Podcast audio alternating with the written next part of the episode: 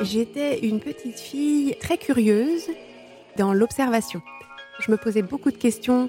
Je me rappelle par exemple dans des stations-service sur la route des vacances, je regardais les autres familles, je regardais les gens, j'essayais d'imaginer d'où ils viennent, où ils vont, qu'est-ce qui se passe pour eux, entre eux. Euh, voilà, donc un, un, enfant très très observateur. Je pense que effectivement euh, tout prend racine là. Ouais.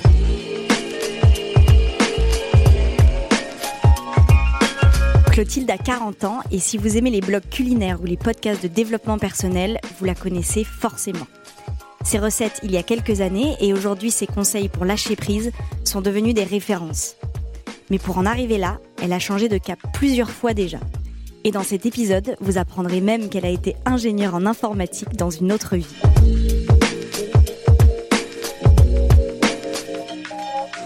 Je m'appelle Adèle Gallet et j'ai cofondé une organisation qui aide des hommes et des femmes à mettre plus de sens dans leur travail. Des changements de vie, vous le savez, j'en ai déjà observé beaucoup.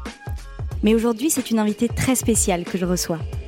Une pro du podcast, une voix que vous connaissez peut-être sur d'autres ondes. C'est donc un honneur et surtout un grand plaisir. Merci à elle d'avoir accepté de se confier et bienvenue à tous dans l'envol.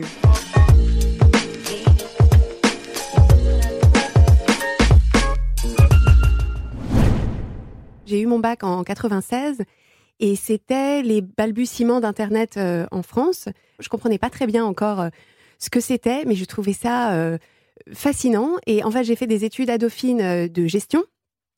Et en réalité, tout m'ennuyait un petit peu. C'est-à-dire que la, plupart des matières, je les trouvais un petit peu fastidieuses.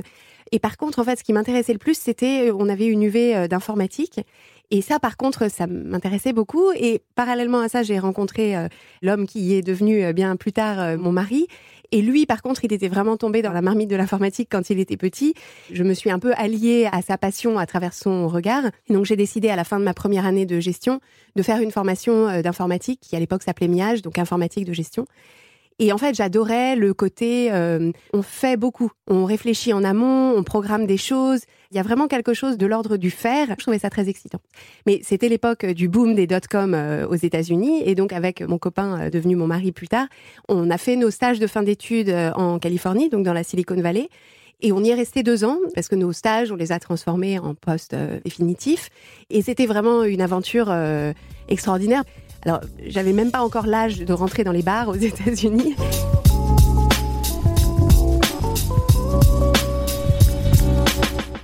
Donc j'ai 20 ans et je découvre en fait euh, un monde euh, complètement différent de celui dans lequel euh, j'ai grandi, où il y a vraiment une idée que tout est possible, tout est pratique, tout semble complètement ouvert. Et en plus à l'époque les salaires dans la Silicon Valley étaient assez élevés. Enfin pour moi enfin mon salaire de stagiaire il avait fallu que je leur fasse répéter au téléphone tellement je me disais non mais c'est pas possible. Ce passage à l'âge adulte en Californie c'était magique. C'était un espace de liberté et de possibilités comme je l'aurais jamais imaginé. On a été très heureux en Californie. Ce qui s'est passé, c'est qu'il y a eu le 11 septembre et ça a changé l'ambiance aux États-Unis d'une façon générale et en Californie en particulier. Et économiquement, ça a beaucoup changé. Et pour ma part, la start-up pour laquelle je travaillais a été rachetée par une entreprise irlandaise et tout mon département, donc le département des ingénieurs, a été euh, transféré en Irlande. Donc euh, bon, ça faisait pas partie de mes projets de vie d'aller en, Irlande à ce moment-là, et donc on, on, on, a pris la décision de rentrer en France en se disant que peut-être qu'on repartirait, euh, peut-être au Japon, peut-être ailleurs. Et puis finalement, euh, on s'est trouvé un endroit à Paris qui nous plaisait bien et, euh, et on s'y est installé.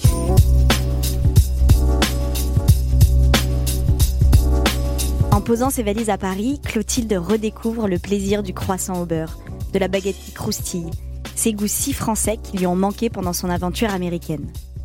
Et elle change de vie une première fois. Elle crée Chocolate and Zucchini et devient blogueuse culinaire un métier qui n'existe même pas en réalité à cette époque, où les blogs commencent tout juste à se développer. C'était des toutes petites photos très moches. Pour moi, à l'époque, il n'y a pas du tout d'ambition d'en faire un métier. C'est vraiment purement un moyen d'expression. La cuisine, pour Clotilde, c'est une passion qui l'anime depuis qu'elle est assez jeune. Elle a beaucoup euh, cuisiné avec sa mère. Et... Mais cette passion s'est vraiment découverte quand on était aux États-Unis Après avoir euh, déménagé aux États-Unis, elle a commencé à cuisiner et c'est là qu'elle a vraiment cette passion qu'elle a ensuite partagée sur son blog. Clotilde, ma femme, a, toujours eu le besoin de partager ses passions avec euh, avec un plus grand nombre. C'est vraiment quelque chose qui l'anime. C'est vraiment une façon de, partager les choses et d'avoir un, un retour sur sa passion et ses créations. Donc c'est vraiment un échange entre la communauté et, et elle-même. Et je suis la première française à créer un blog euh, de cuisine. Euh, je le crée en anglais parce que tous les blogs sont en anglais. Et puis peu à peu, les blogs aux États-Unis explosent complètement. Le mien y compris parce que je fais partie de cette euh, génération, euh, la, la, OG des blogs culinaires. Et c'est à ce moment-là que j'ai la possibilité d'écrire un livre de cuisine et que je me dis, voilà, ce livre de cuisine, si je veux l'écrire bien, il faut que je puisse y consacrer du temps. Et donc, je commence par passer au 4-5e dans mon travail d'ingénieur en informatique pour, voilà, pour commencer à mettre en place euh, les bases. Et puis, quand j'arrive à voir que euh, j'ai ce contrat pour écrire un livre, que je commence à écrire des articles à droite à gauche, que je commence à comprendre quel genre de métier je pourrais inventer autour de ça, à ce moment-là, je démissionne. C'est l'été 2005. Et je démarre à ce moment-là une carrière d'auteur culinaire euh, à temps plein. Et pour moi, c'était quelque chose de très joyeux parce que c'était un terrain complètement vierge. Ce qui est pour moi très excitant, c'est qu'en fait, j'ai l'impression de pouvoir tout inventer. Et donc, je fais ça pendant 15 ans. Et il y a un côté un peu magique à avoir euh, créé un truc euh, toute seule dans son salon et avoir euh, tous les grands quotidiens dans tous les États des États-Unis qui parlent de voilà Clotilde Dussoulier, Chocolat and Zucchini. À l'époque, le parallèle avec Amélie Poulain est immédiat. et à ce moment-là, je me dis bah à l'époque, j'y pensais pas en ces termes-là, mais c'est le coup de pouce de l'univers. Il y a un truc qui se passe. Je me dis, je suis au bon moment, au bon endroit. Ça me plaît vraiment ce que je fais. Je vois que ça correspond à un besoin, une envie. Donc, génial. Et puis les années passent et Clotilde sent peu à peu qu'elle ne se reconnaît plus dans cette passion qui est devenue un métier.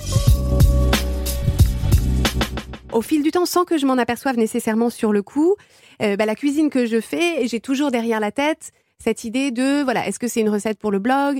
Est-ce qu'il faut que je la fasse maintenant ou est-ce que je la fais pendant la semaine, un peu plus tôt dans la journée pour avoir la lumière naturelle, pour faire les photos, etc. Donc il y a toute une gymnastique qui se met en place. Je m'aperçois aussi que au bout d'un moment, l'évolution du blog culinaire prend une tournure qui ne ressemble pas à ce qui moi m'anime. C'est-à-dire que c'est de plus en plus autour de la photo, autour de la vidéo, autour de la recette ultra facile, autour du côté euh, consommable très rapidement. Donc, faut faire des vues sur les réseaux sociaux, etc. Je me prête au jeu dans une certaine mesure, mais je sens bien qu'en fait, moi, c'est pas là-dedans que je m'épanouis. Moi, ce qui m'intéresse vraiment, c'est de raconter des histoires autour de la cuisine, et que plus ça va, moins les gens lisent des blogs, plus les gens sont sur les réseaux sociaux. Mais je sens bien que ce que moi j'ai envie de faire, c'est plus exactement ça, et je m'aperçois en parallèle que je peux raconter des histoires autour de la cuisine pendant 15 ans, mais qu'au bout d'un moment, je m'aperçois que ce sont des histoires que j'ai peut-être racontées il y a 5 ans, il y a 10 ans, il y a 15 ans, donc c'était pas aux mêmes personnes. Donc peut-être que les gens s'aperçoivent pas et j'ai un regard nouveau parce que je suis différente, etc. Mais j'ai l'impression d'une routine qui s'installe et qui me nourrit moins, sans mauvais jeu de mots. Et parallèlement à ça, j'écoute énormément de podcasts et ça devient pour moi un canal d'apprentissage, d'ouverture à tout un tas de concepts, de considérations qui me nourrissent énormément. Et donc, je m'intéresse à ça et je découvre des outils de développement personnel dont je n'avais absolument pas connaissance, présentés d'une façon qui me paraît complètement révolutionnaire, nouvelle et qui euh, change complètement ma vie intérieure, qui la révolutionne et qui m'apporte de vrais bénéfices en termes de sérénité, de présence, de clarté sur ma vie, où est-ce que j'ai envie de la mener, les relations que j'ai au sein de ma famille, à l'extérieur, etc. Et plus ça va, plus j'en parle autour de moi et plus je me dis j'ai envie de faire quelque chose de ça.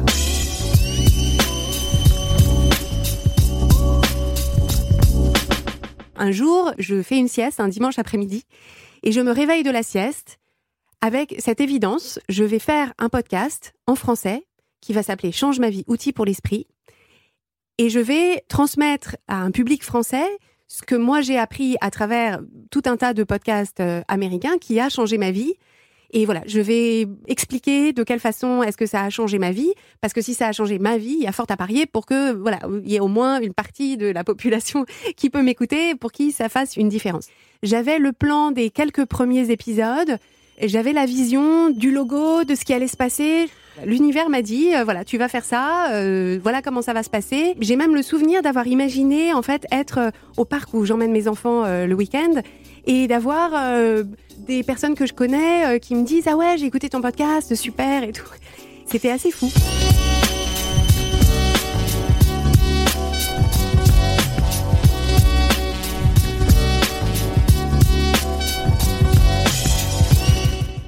entre la sieste et le lancement du podcast, il se passe, euh, je sais pas, 3-4 semaines. Parce qu'en fait, j'avais l'univers m'avait donné le, le, j'avais la tout doux, donc donc j'ai juste exécuté. À ce moment-là, je baigne justement dans l'univers du podcast. Donc en fait, c'est comme si les graines avaient été plantées depuis longtemps et que c'est simplement que là, voilà, je j'arrose, ça germine, ça fleurit.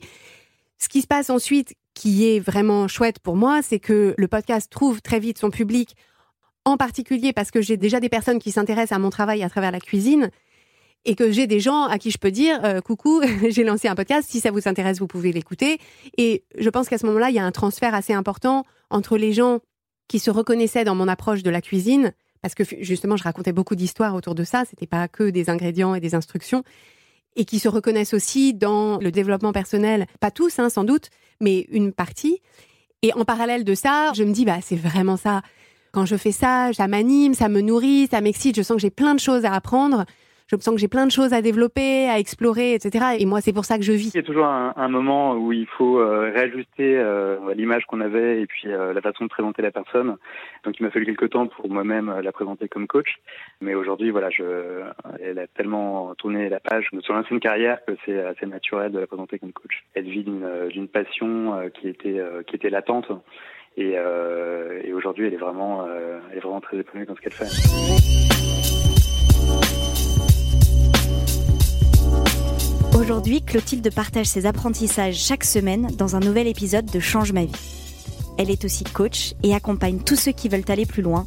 Bref, elle a trouvé sa voie. Avec un emploi du temps toujours aussi rempli. J'ai deux petits garçons qui ont 4 et 7 ans maintenant. Donc je travaille à, temps plein, hein. ils, sont, ils sont à l'école. J'anime un programme de coaching qui s'adresse aux femmes qui sont en couple, qui ont des enfants, qui travaillent et qui ont euh, du mal à trouver au milieu de toutes ces casquettes, de toutes ces responsabilités, de toutes ces injonctions qu'elles ressentent, toute cette pression qu'elles se mettent, qui ont du mal à trouver leur épanouissement et leur équilibre. Donc il y a une grande partie de ma semaine qui est occupée à animer ce programme, à coacher les personnes euh, que j'accompagne. Et en parallèle de ça, bah, il y a aussi toute la gestion du business à proprement parler. Donc euh, faire la compta, les choses administratives. Et puis le soir, ben, je rentre et je donne le bain, je fais le dîner, je couche, je câline, euh, voilà, et, le lendemain on recommence.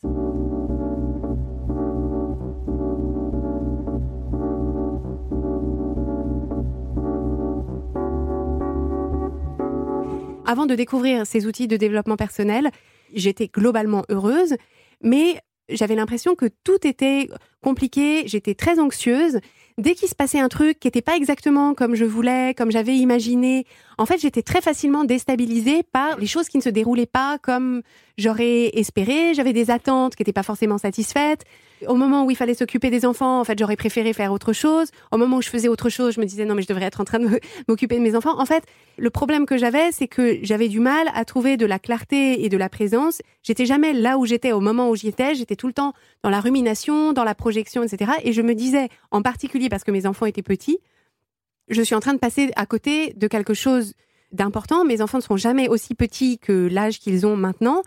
Et en fait, ça me créait une sorte d'urgence où je me disais, c'est pas normal que je kiffe pas plus que ça ma vie qui sur le papier, c'est j'ai tout, j'ai tout ce que je voulais. Et donc, comment ça se fait que mon épanouissement ne naît pas, voilà, d'un coup de baguette magique une fois que tout comme dans les jeux vidéo là, une fois qu'on a euh, emboîté toutes les pierres, d'un coup la porte s'ouvre?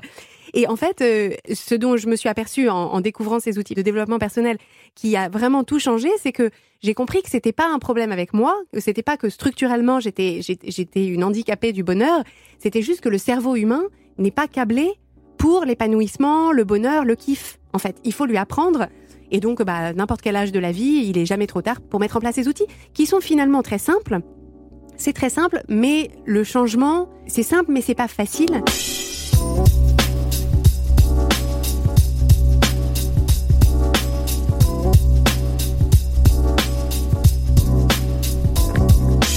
Aujourd'hui, j'ai vraiment euh, intégré cette idée que la vie c'est 50-50. Et la vie c'est 50-50 quelles que soient les circonstances. C'est-à-dire que dans, dans toutes les circonstances, il y a 50% de choses qui sont chouettes, 50% de choses qu'on trouve moins chouettes. On ressent 50% d'émotions positives et 50% d'émotions négatives. Ce qui a complètement changé, c'est que le cocktail d'émotions que je ressens au quotidien est différent. C'est beaucoup moins d'anxiété, beaucoup moins de doute, beaucoup moins de culpabilité et c'est beaucoup plus de euh, nécessité d'avoir du courage, de motivation. Le doute reste euh, quoi qu'il arrive, mais c'est pas le doute sur les mêmes choses. Et en fait, ce qui se passe, c'est que je vis beaucoup mieux la partie qui me plaît moins et la partie des émotions qui sont plus difficiles ou qui me voilà qui me sont moins agréables parce que j'ai compris que j'en sois là où j'en suis maintenant ou dans deux ans ou dans cinq ans ou dans vingt ans euh, je peux accomplir tout ce que je veux à l'extérieur à l'intérieur ça restera 50-50 et en fait cette acceptation et ces outils qui permettent de s'accompagner dans le 50 qui est le 50 qu'on préfère moins, ça change tout dans le ressenti.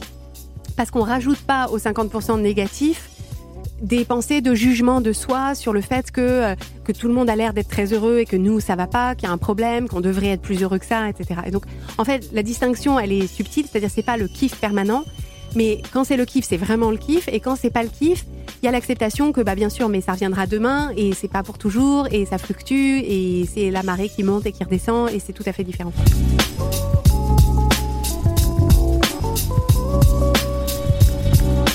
La prochaine chose que j'aimerais changer dans ma vie, et ça c'est quelque chose euh, que j'essaye de faire depuis longtemps, mais c'est une pratique constante d'essayer de changer ça, c'est de faire plus de place pour le rien. Parce qu'en fait, je m'épanouis beaucoup dans le faire. J'adore, euh, voilà, faire des choses qui ont des effets, voir les effets de ce que j'ai fait. Pour moi, c'est vraiment ça qui m'anime au quotidien. Et j'ai envie de voir ce qui se passe, de voir de quelle façon est-ce que ça change. Je pense que c'est quelque chose dont on est nombreux à avoir besoin parce qu'on est une société qui est vraiment dans l'élan et dans la course en avant. Et j'ai envie d'essayer de créer ça pour moi et d'essayer de voir de quelle façon est-ce qu'ensuite je pourrais aider d'autres personnes euh, qui ont comme moi voilà cette propension à voilà à être tout le temps dans l'action et dans la chose suivante.